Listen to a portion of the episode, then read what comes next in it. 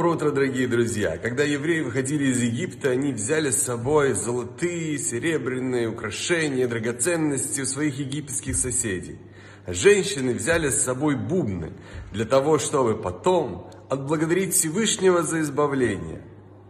Вера в избавление женщин была настолько велика, что они знали, что будет тот момент, когда они будут радоваться и ликовать. То же самое происходит и в наше время. Женщины чувствуют, что избавление близко. Женщины полны веры в это, и они способны распространить эту веру на всех остальных, на всех нас, и тем самым приблизить момент нашего полного и окончательного избавления.